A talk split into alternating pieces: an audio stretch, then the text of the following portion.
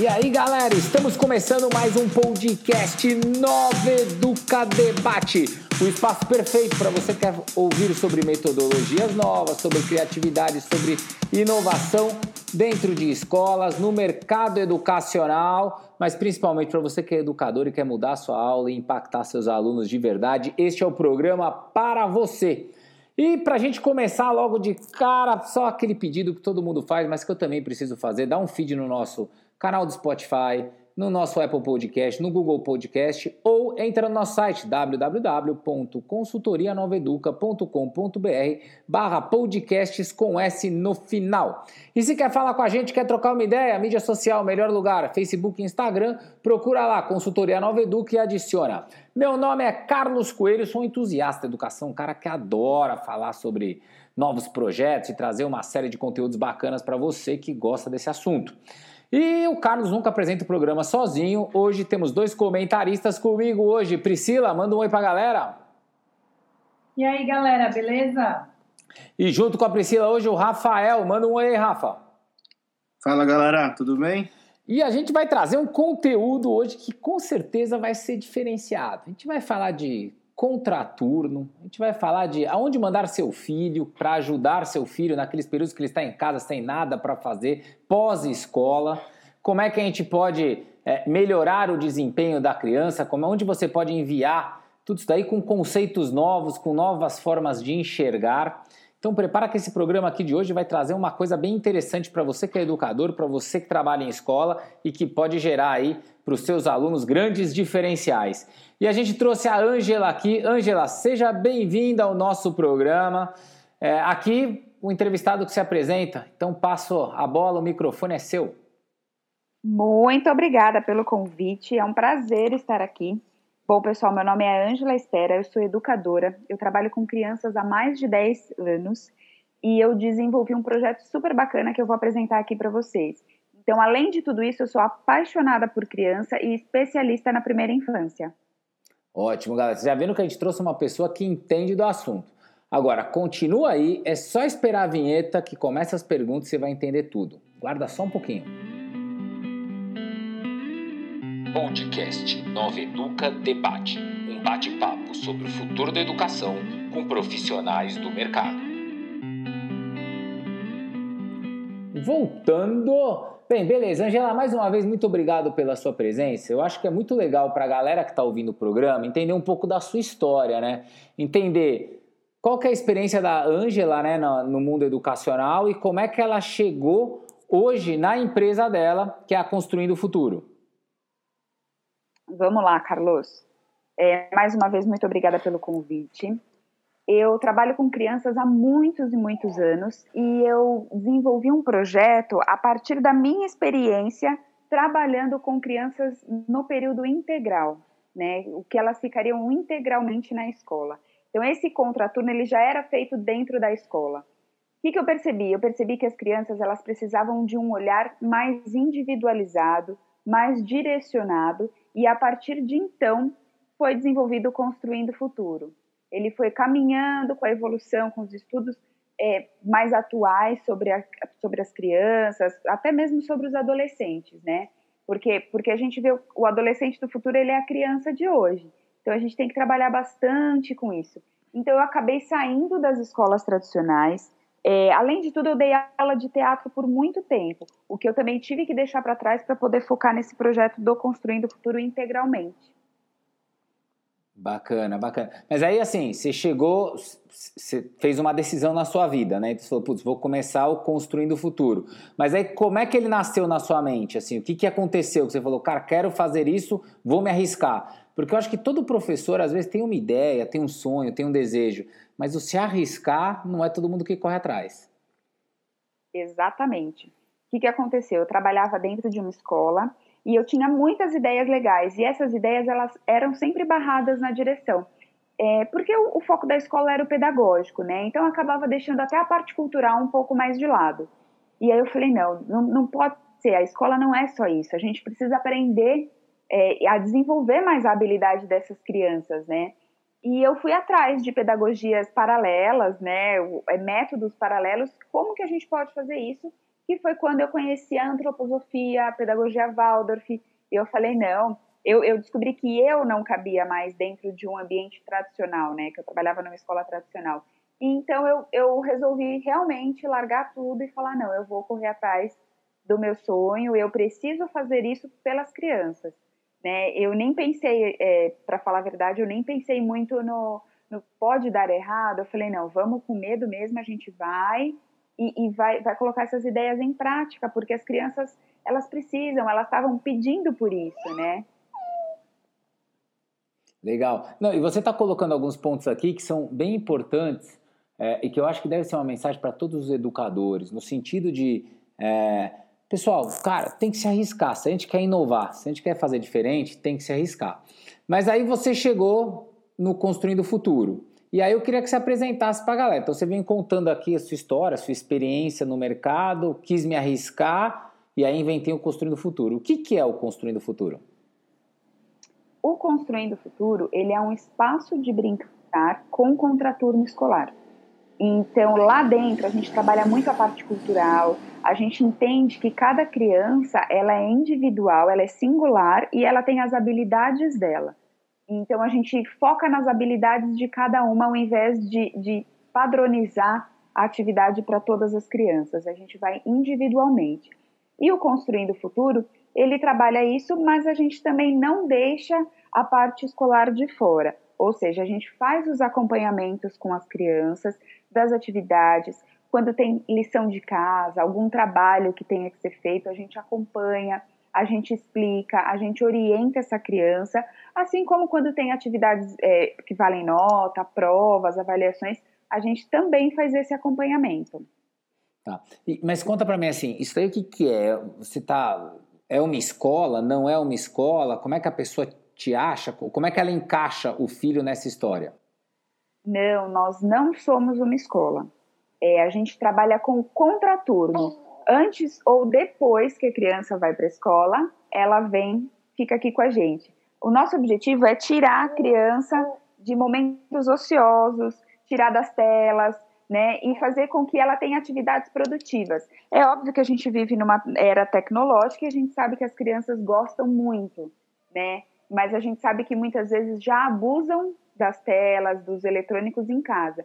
Então, o nosso objetivo aqui é longe das telas, é complementar as atividades escolares, fazer uma lição, estudar para prova, mas também proporcionar atividades como culinária, como teatro, como yoga. A gente tem um trabalho muito incrível com yoga, que tem trabalhado e ajudado muito as crianças na questão da ansiedade, do, do comportamento, do viver o presente. Então, a gente busca todas essas atividades que, que tirem a criança das telas. A gente sabe que é essencial, que hoje em dia, principalmente agora durante a pandemia, eles ficaram muito, já eram ligados, né? Ficaram muito mais ligados nisso, porque as aulas foram online, mas a gente tenta tirar e, e voltar a criança a ser criança.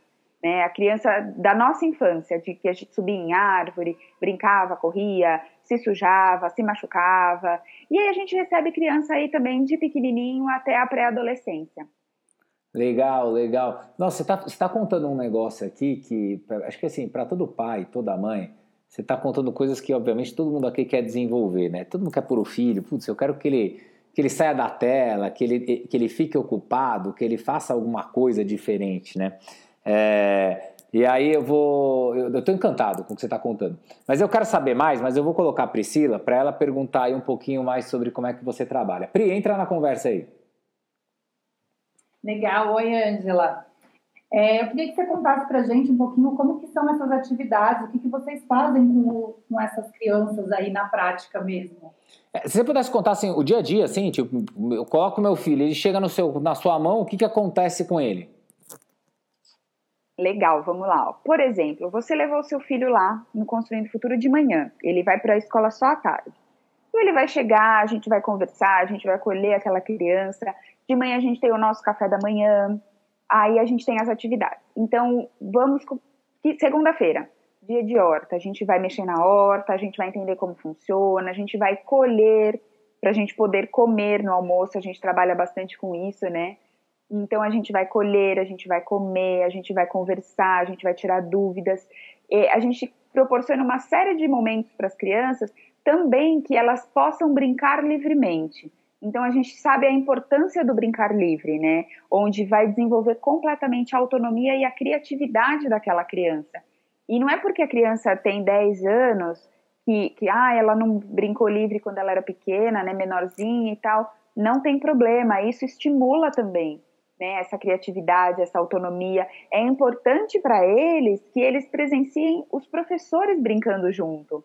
Né? A gente coloca essa, a gente deixa que eles sejam os protagonistas, né, da brincadeira. Então a gente entra na brincadeira deles. A gente tem sim a hora de atividades que já são pré-estabelecidas, mas a gente também trabalha muito com esse brincar livre, que vai a partir da curiosidade da criança. Eu costumo falar para os nossos colaboradores que a gente monta todo um planejamento, né, na, no começo da semana, para tudo que a gente vai fazer, enfim. E quando chega o dia, aquele planejamento cai por terra, né? Porque a gente precisa sentir o que a criança quer. Não adianta a gente impor uma atividade, a gente tem que conversar.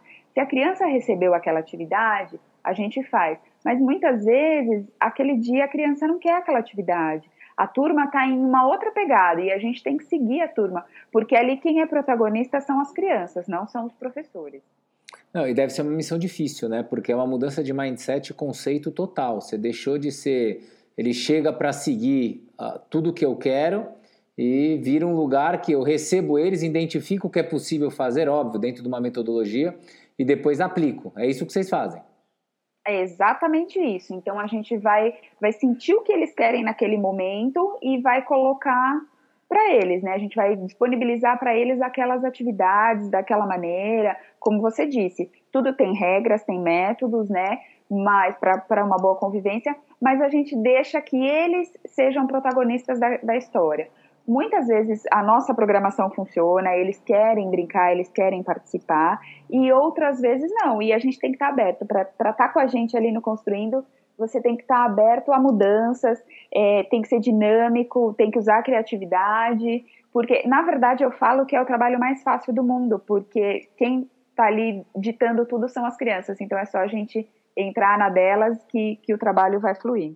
É bem legal. Isso seria uma ótima mensagem, tanto para quem volta a colocar para as escolas que querem inovar, querem fazer diferente.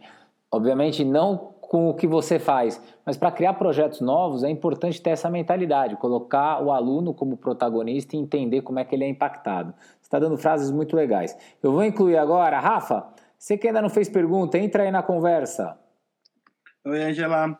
Olha, muito legal que você está contando aqui para a gente até. E eu queria saber é, como que o Construindo impacta a família. Então, já que o, que o Construindo Futuro ele não é uma escola, ele não compete com uma escola, qual que é o impacto que ele traz para dentro de casa? Oi, Rafa, vamos lá. O Construindo, ele libera uma criatividade nas crianças, né? E a gente costuma escutar muito as crianças. E isso faz com que, com que elas aos pouquinhos elas se abram para a gente e, consequentemente, também para as famílias. Hoje a gente fala muito em rede de apoio, né? Então, nós somos uma rede de apoio para as famílias, porque a gente consegue abrir, tirar algumas coisas das crianças e conversar com os pais, com os cuidadores que, que ficam em casa, enfim, como que eles vão conseguir também acessar aquela criança? Porque muitas vezes as famílias trabalham o dia inteiro, trabalham em período integral e não tem, não tem esse tempo e essa disponibilidade, né, de, de conversar. Então a gente acaba conseguindo já, já entregar para os pais essa ferramenta. Olha, funciona dessa forma, conversa desse jeito.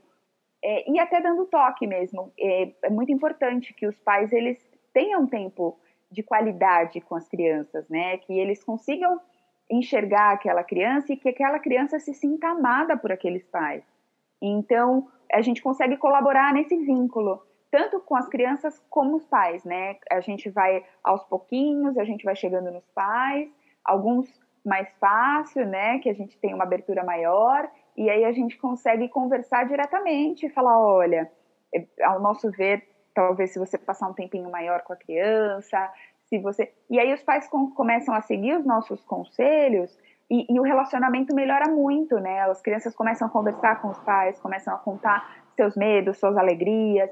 E a gente não precisa de muito para isso, né? Um, um, momento que a criança chega em casa à noite, na hora do jantar, que senta com os pais, aquilo já é, se aquele tempo é de qualidade, para a criança já é muito. Então a gente acaba é, colaborando nessa questão também. Pô, que legal. Assim, você está passando várias coisas que são, são muito importantes, né? Principalmente no mundo hoje, onde tecnologia, falta de tempo das famílias, é, e não falta porque a gente quer, né? Mas porque todo mundo trabalha, é difícil ficar é, 100% com o seu filho em alguns momentos. E, e você está trazendo várias soluções super interessantes que vocês praticam no dia a dia e que podem auxiliar, né? Aquilo que eu falo para todo mundo, quando você não sabe, a melhor coisa é pedir ajuda, né? Levantar a mão e falar, não sei fazer isso. É mais fácil do que continuar fazendo errado. Mas Pri, chama aí, vou te chamar de volta. Faz mais uma pergunta. Legal. Angela, conta pra gente como que essas atividades colaboram para o desenvolvimento da criança. Vamos lá, Pri. Isso, essa é uma pergunta super interessante, né? É, quando a gente é criança, a gente acha que a gente não precisa fazer atividades, os pais acham, né, assim, que não precisa fazer algumas atividades. Tipo, ah, mas eu não quero que meu filho seja ator. Por que, que eu vou colocar ele no teatro? Mas ele não vai ficar. Para que, que ele vai fazer aula de horta? Para que, que ele vai fazer yoga, né? Então, é, a gente coloca muito isso. Mas a gente não para para pensar que um advogado, por exemplo, muito bem sucedido, ele tem que estar tá lá na frente do no tribunal, na frente do júri e falando muito bem. Então, que atividade que colabora para isso? Poxa, ele fez teatro, ele, ele vai aprender a falar, ele vai aprender a se colocar, né? Então, são, é, ele vai aprender a respirar, aquela respiração do yoga, ele vai, vai conseguir colocar em, em prática ali na frente. E isso para qualquer profissão.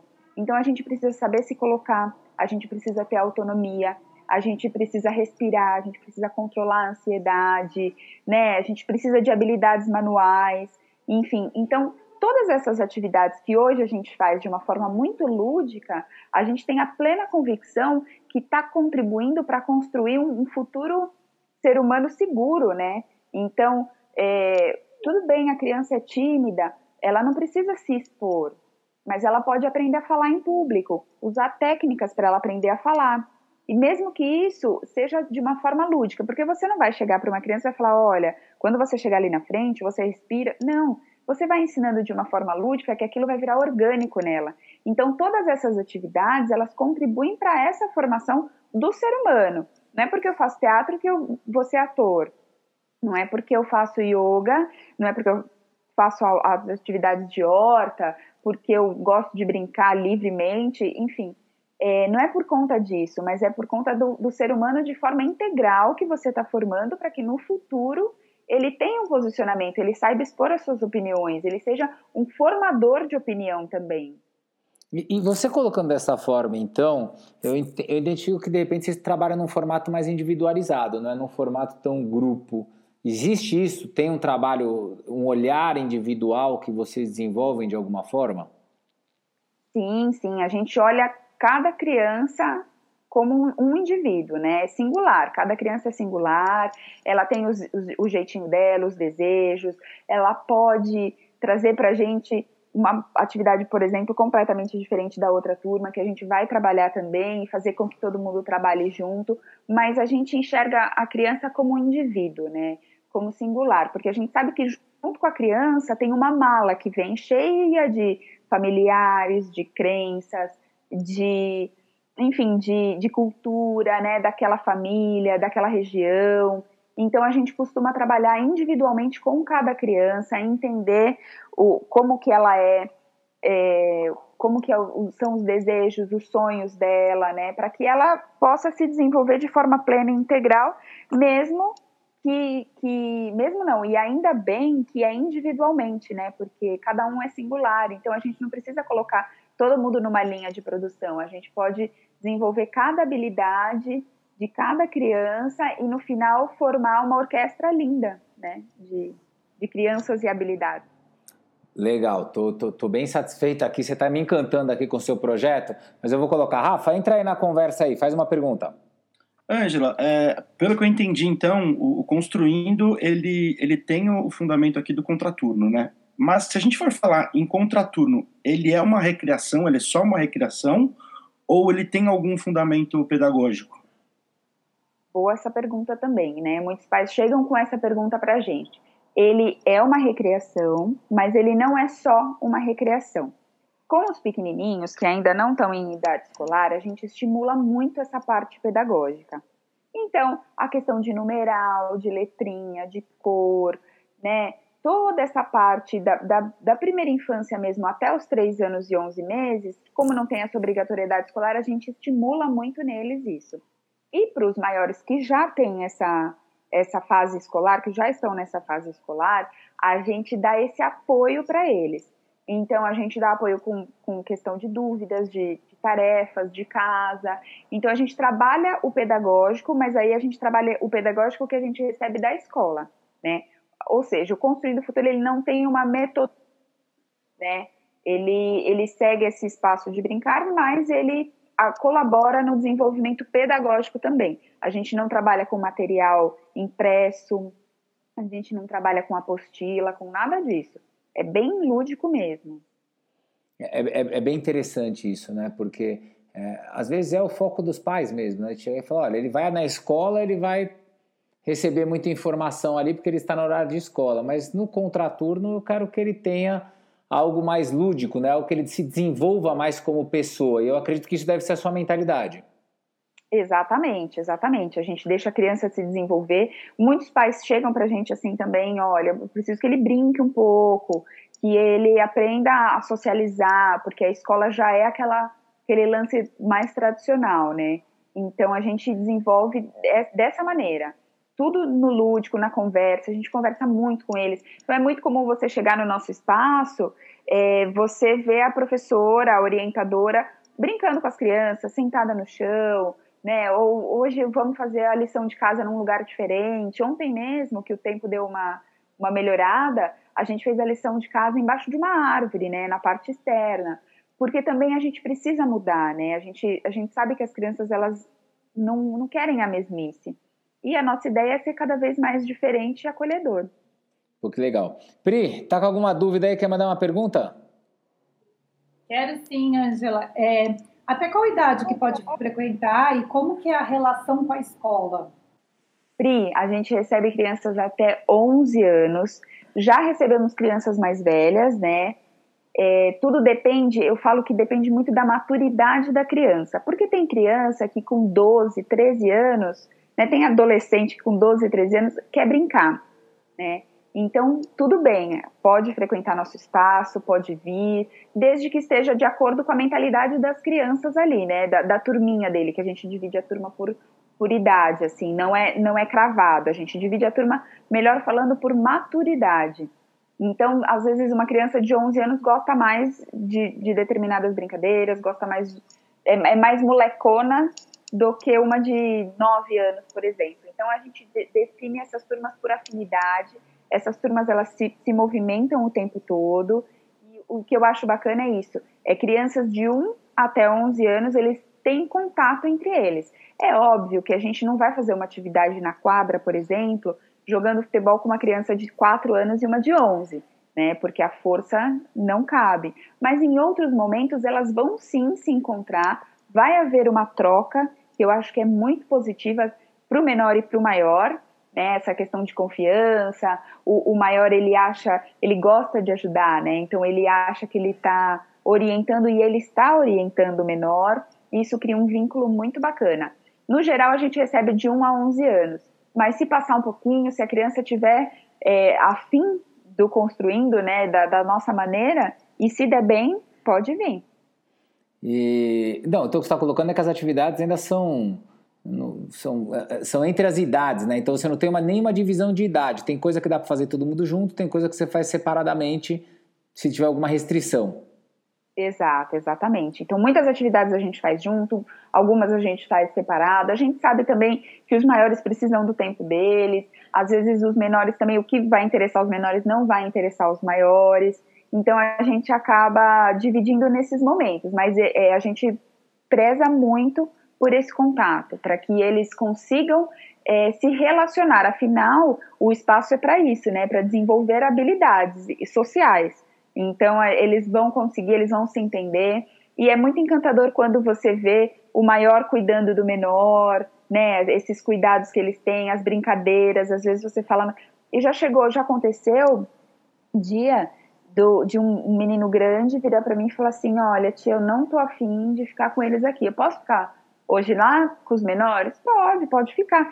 E, e para ele aquilo foi muito bom, aquele dia ele, ele soube identificar que aquele dia ele não queria, aonde ele queria estar, e estando ali ele desempenhou um papel muito importante, tanto para ele, né, quanto no relacionamento dos menores com os maiores. Então é muito bacana isso. Não, e, e, e traz para ele uma, um poder de tomada de decisão, né? Que a criança, às vezes, a gente tenta impedir tanto que ela tome decisões, e nesse aspecto ela está tomando, ela que decidiu, eu prefiro estar lá do que estar aqui. E é, muitas vezes na vida ela nem tem essa opção. Então é bem, é bem interessante esses conceitos todos. Sabe que eu trabalho com acampamento de férias e eu acredito muito nessas coisas mesmo. De atividades que precisam ter todas as idades, atividades em que você foca mais em algumas idades, porque eu vejo que isso desenvolve muito, né? O mais velho ajudar o mais novo, o mais novo aprender com o mais velho, um se espelhar no outro, um interagir com o outro. Eu acho muito importante para a evolução é, das crianças. Não sei se você concorda. Você concorda, Ângela? Não, eu super concordo. E você falou em acampamento de férias. É, eu sou, entre aspas, formada em acampamento de férias, né? Porque com cinco anos minha mãe me mandava para passar a semana e assim foi até os 16 anos.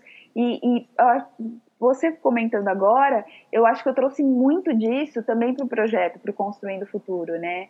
Muito dessa questão de colaboração, de todo mundo junto, dessa troca. Então eu achei, nossa, eu estou encantada. Agora eu já posso falar que eu sou formada em acampamento de férias também. é, é, a conexão, né? Mas eu acho que é legal a gente entrar agora num tópico que é justamente o de time, né? Quem são as pessoas que trabalham aí? Porque eu imagino que você se não é uma escola, não dá para você trazer o, o, mindset, né, a mentalidade da escola para dentro. Mas ao mesmo tempo você precisa de um pouco de mentalidade de escola para trazer conceitos, metodologias. Como é que você monta esse time e como é que ele é caracterizado? Ah, muito interessante. Bom, realmente não é uma escola, então a gente tira muito dessa mentalidade de escola, porém a gente tem que ter uma linha pedagógica, né, um, um comportamento pedagógico com as crianças, enfim, é uma loucura. Como eu costumo dizer, é, a gente tem pessoas que topam e tem pessoas que não topam. Todo mundo se formou, legal, beleza. Eu curto trabalhar no tradicional. Então, ok, aqui não é isso. Aqui é, é um lugar diferenciado por conta das atividades, por conta da nossa postura. E eu acabo trabalhando com profissionais de área de educação física, psicologia, pedagogia, tudo que a gente vê dentro de uma escola Aqui no Construindo o Futuro tem também, mas vai de acordo com a característica de cada profissional, né? Tem que ser, tem que dar liberdade para as crianças, tem que não ter medo de, de ser o, o ser secundário nas atividades, né? Quem é criança, é quem é o protagonista é a criança, então não tem como mudar isso. Então a gente tem um treinamento aqui quando a pessoa vem para trabalhar, a gente faz um treinamento, a gente conversa bastante. Primeiro a gente apresenta o projeto. Só nessa de apresentar o projeto, quem está afim e topa já, já elimina né, uma boa parte. Porque a gente fala, não, ok, não é, não é para mim. E aí a gente faz um treinamento, eu mesma faço esse treinamento, para realmente passar a ideia do Construindo Futuro, a essência do Construindo Futuro. Então eu passo para as crianças, desculpa, eu passo para os profissionais isso, e aí a gente já vai também eliminando quem quer, quem não quer, para que seja dessa forma leve. Então a gente trabalha com profissionais de todas as áreas, porém que esteja afim de um, algo diferente. Pô, que bacana. É... Rafa, quer entrar com pergunta? Ângela, vamos supor, é, vocês recebem uma pessoa, um recém-formado, uma pessoa que está em formação ainda, para fazer um estágio no espaço? porque eu fico imaginando que, que essa pessoa tem uma concepção na cabeça dela é, do que é ser um educador. E vocês, literalmente, são um contraponto. Então, eu queria entender certinho se, se existe essa possibilidade. Sim, sim. A gente recebe muitos estagiários, né, que, que são pessoas que já estão se formando, pessoas que até já trabalharam numa escola tradicional e que vêm para a gente é realmente isso. Nós somos um contraponto total, né, do, desse, dessa mentalidade de educador. Mas você sabe, Rafa, que eu tenho percebido cada vez mais os jovens, eles estão, acho que eles já estão entendendo como que funciona porque eles já foram criados de certa maneira, nessa mentalidade do construindo, né? Nessa, nessa vibe, vamos colocar assim. Então, tem muitos que já que querem realmente isso, que, que descobrem que não querem uma sala de aula e que estão afim realmente de, de inovar nessa questão de educação. Eu, eu tiro por mim. É, hoje, eu não me vejo dentro de uma sala de aula como eu fazia anos atrás. Né? É, não consigo imaginar um ensino onde eu tenho que ficar de frente para 20 crianças enfileiradas me olhando e eu tenha que ensinar. Eu prefiro de uma outra maneira. Então, vai muito de, de, É muito pessoal, né? Vai muito de característica de cada profissional. Mas a gente recebe bastante estagiário e a gente age dessa mesma forma, explicando o que é o projeto, como que funciona e passando por esse treinamento. Legal. Pri, quer mandar uma sua aí, que a gente está chegando no finalzinho? Já manda a sua aí. Quero. Ângela, como é que é esse treinamento da equipe? Ele é mais prático ou existe uma parte teórica? Existe sim uma parte teórica, onde a gente apresenta a missão, os valores, né? Como que surgiu Construindo o Futuro, para que eles também entendam de, de como que veio a ideia, de como que nasceu, e depois é parte prática. Então, a gente trabalha em conjunto com uma equipe de recreação, que sempre dá um treinamento prático para a gente, né, de recreação, e aí, nisso, a gente já vai também avaliando e vendo como que é o profissional. E aí a gente faz o, o teórico junto com o prático, e depois mão na massa. Pô, que legal. É, para mim está sendo...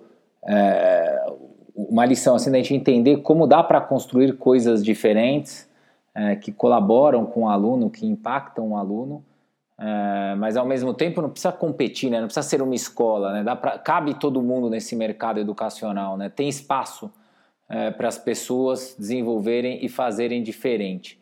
Eu queria que você terminasse para a gente contando se tem algum case que você sabe de algum aluno bacana que você possa virar e falar, olha, putz, eu consegui impactar o aluno dessa forma, foi legal para o aluno a experiência com a gente?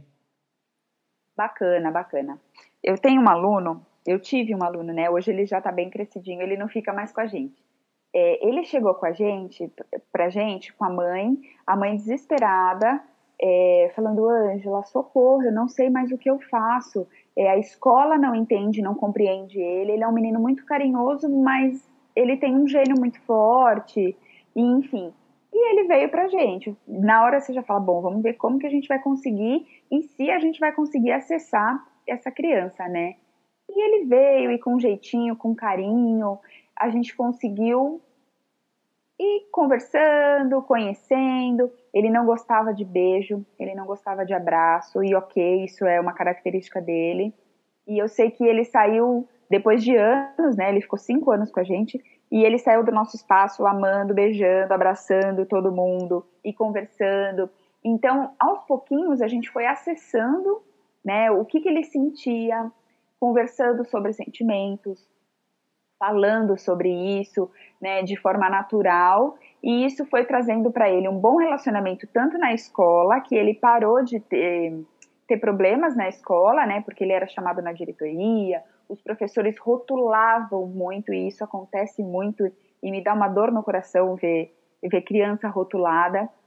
Então, os professores rotulavam, né, apontavam, e, e, e já começava o dia com ele de uma forma diferente. Falava, ih, ali lá vem problema. E ele conseguiu mudar essa imagem na escola. Em casa, ele ficou muito mais acessível com os pais, com os dois irmãos. E a mãe até hoje fala, Angela, pelo amor de Deus, você tem que estender aí essa idade porque ele sente muito falta, ele passa e visita a gente, é super bacana. Pô, imagino mesmo que deve ser porque você vai trabalhar aquilo que em outros ambientes ele não consegue trabalhar, né? Vai ficar no individual. É, Angela, tá muito legal o programa, mas eu tenho que estar tá já encostando ele já para o nosso finalzinho. Eu acho que é legal, é, antes só de, de, finalizar, é você falar como é que as pessoas te encontram. Tipo, quero saber mais sobre o projeto, onde que ela acha você? Ai, bacana, vamos lá. A gente tem um Instagram que é arroba Construindo Futuro. Nesse Instagram tem tudo sobre o nosso projeto, tem fotos, tem o telefone, tem tudo certinho para que a gente possa trocar uma ideia, para que a gente possa conversar. É só chamar a gente e aí a gente vai trocando ideia. E assim, eu estou em outra cidade, eu queria saber como que funciona, eu queria implantar algo parecido aqui no meu espaço tal. chama a gente, a gente conversa, a gente passa ideia, a gente gosta de contribuir. Aqui a gente está para somar. Repete o Instagram? É arroba construindo o futuro. Boa, boa, boa. Queria agradecer mais uma vez sua participação, Angela. Queria que você desse as últimas palavras aí para o pessoal, é, para falando um pouquinho desse seu conceito e dicas aí para os pais e para os educadores sobre como é o seu trabalho. Muito bem, eu super agradeço. Foi muito bacana o nosso bate-papo.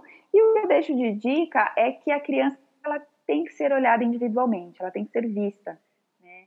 A gente precisa olhar, a gente precisa ver, a gente precisa conversar e entender o que passa com essa criança. E quanto mais a gente se esforçar e a gente fizer isso, com certeza é sucesso garantido.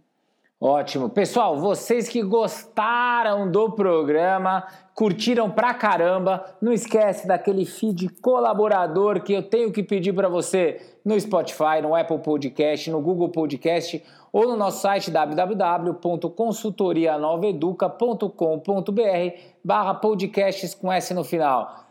Segue a gente lá que facilita pra caramba para acompanhar esse monte de programa bacana que a gente coloca, essas ideias fantásticas que a gente divide com você. Quero falar com a gente, putz, queria mandar uma sugestão, bater um papo, trocar uma ideia, tanto Facebook quanto Instagram, procura lá na barra de busca Consultoria Nova Educa, que aí você acha a gente e dá para trocar uma ideia legal pra caramba. Queria agradecer pela participação. Rafa, muito obrigado por ajudar aí nesse programa. Valeu, galera. Pri, valeu mais uma vez. Eu que agradeço. Legal, pessoal. E você que curtiu, continua aí, meu, que esse é só um programinha da sexta temporada. Tem muito mais para você ouvir. Valeu e até a próxima!